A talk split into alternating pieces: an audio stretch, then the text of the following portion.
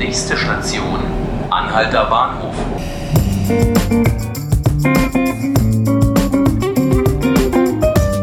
Hallo, hier sind die 5 Minuten Berlin des Tagesspiegels. Ich bin Ruth Ziesinger. Herzlich willkommen. New York plant demnächst eine City-Maut einzuführen, also eine Maut für alle Autofahrer in der Innenstadt. Ob das auch für Berlin spannend sein könnte, darüber spreche ich gleich mit meinem Kollegen Felix Wadewitz.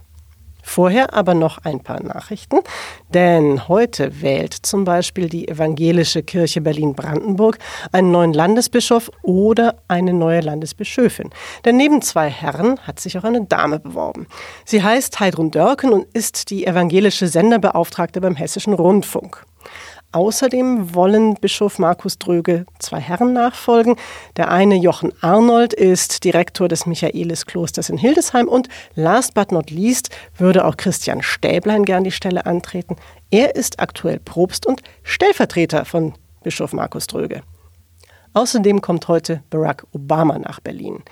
Dem hat die Stadt schon bevor er überhaupt US-Präsident wurde, einen großartigen Empfang gefeiert. Dann, als er Präsident war, waren auch alle hin und weg und das wird vermutlich jetzt auch wieder so sein. Am Freitagnachmittag gibt es erst ein Treffen mit Kanzlerin Angela Merkel. Das ist allerdings nicht öffentlich. Und am Samstag gibt es dann ein großes Town Hall Meeting mit vielen Berlinerinnen und Berlinern. Allerdings habe ich bis zum Redaktionsschluss dieses Podcasts nicht sehr viel mehr darüber in Erfahrung bringen können. Deswegen kann ich Ihnen nur versprechen, wir halten Sie bei tagesspiegel.de live auf dem Laufenden. Ja, und wenn Sie noch Zeit haben sollten, heute Abend in den Zug zu steigen, dann fahren Sie doch nach Weimar denn dort wird heute Abend das Bauhausmuseum eröffnet. Dort werden künftig über 1000 Objekte ausgestellt sein, die alle dieser berühmten Kunst- und Designschule entsprungen sind und zwar aus der Zeit zwischen der Gründung der Designschule 1919 in Weimar und ihrer Vertreibung nach Dessau im Jahr 1925. Nachdem die Kunstschule übrigens 1925 nach Dessau gezogen war, ging es dann 1932 nach Berlin weiter. Und dort, 1933, nach der Machtergreifung der Nationalsozialisten, hat sich die Schule dann aufgelöst. So, und damit sind wir wieder in Berlin und gleich ist hier auch mein Kollege Felix Wadewitz. Er arbeitet für das neue Tagesspiegel Entscheider Briefing, den Background Mobilität und weiß alles über den Verkehr.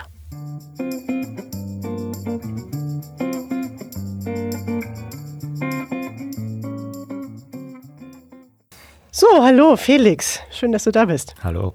New York denkt jetzt darüber nach, eine City Maut einzuführen. Und das wäre, glaube ich, die erste amerikanische Stadt, die das macht.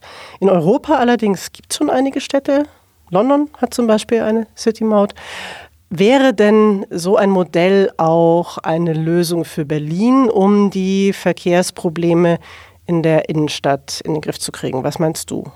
Sie würde mit Sicherheit helfen, aber alleine natürlich nicht die mhm. Verkehrsprobleme mhm. lösen. Dafür braucht es viel, viel mehr.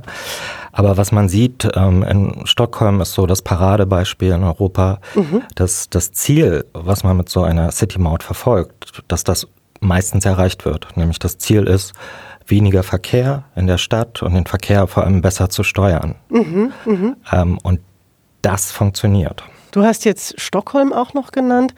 Kannst du etwas darüber sagen, wie denn so Mautmodelle funktionieren oder aussehen oder wie, wie die sich vielleicht auch unterscheiden?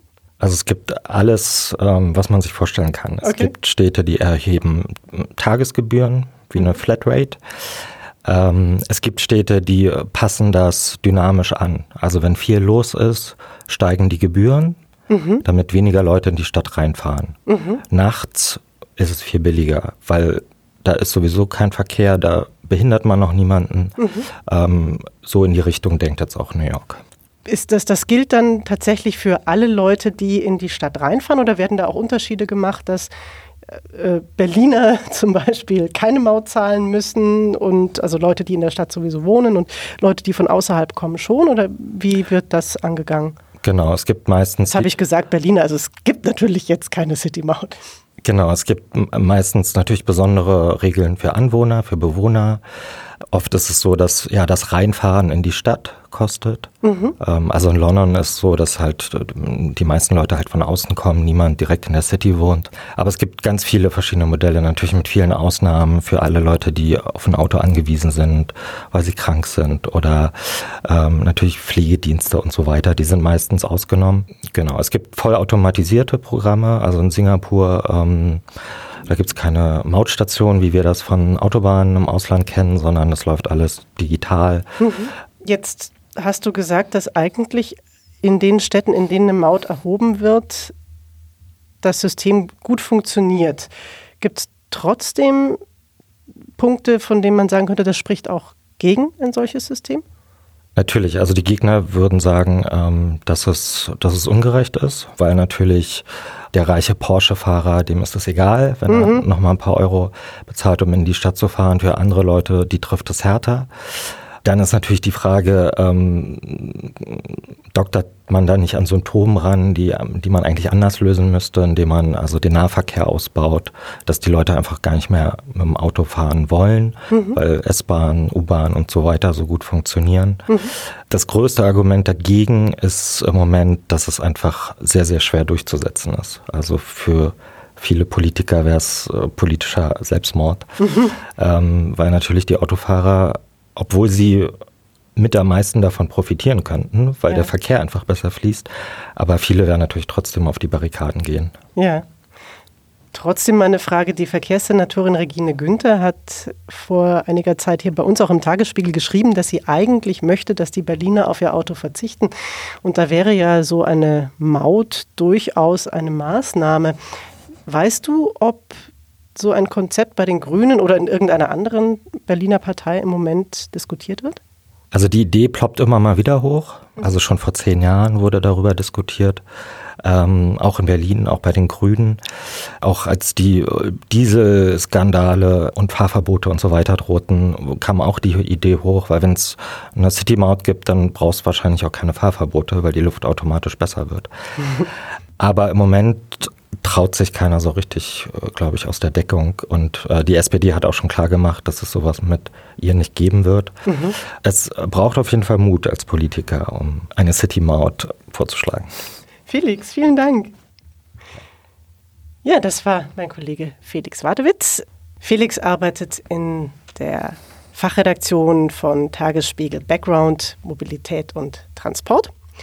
Und das war unser Podcast 5 Minuten Berlin. Ich freue mich, dass Sie zugehört haben.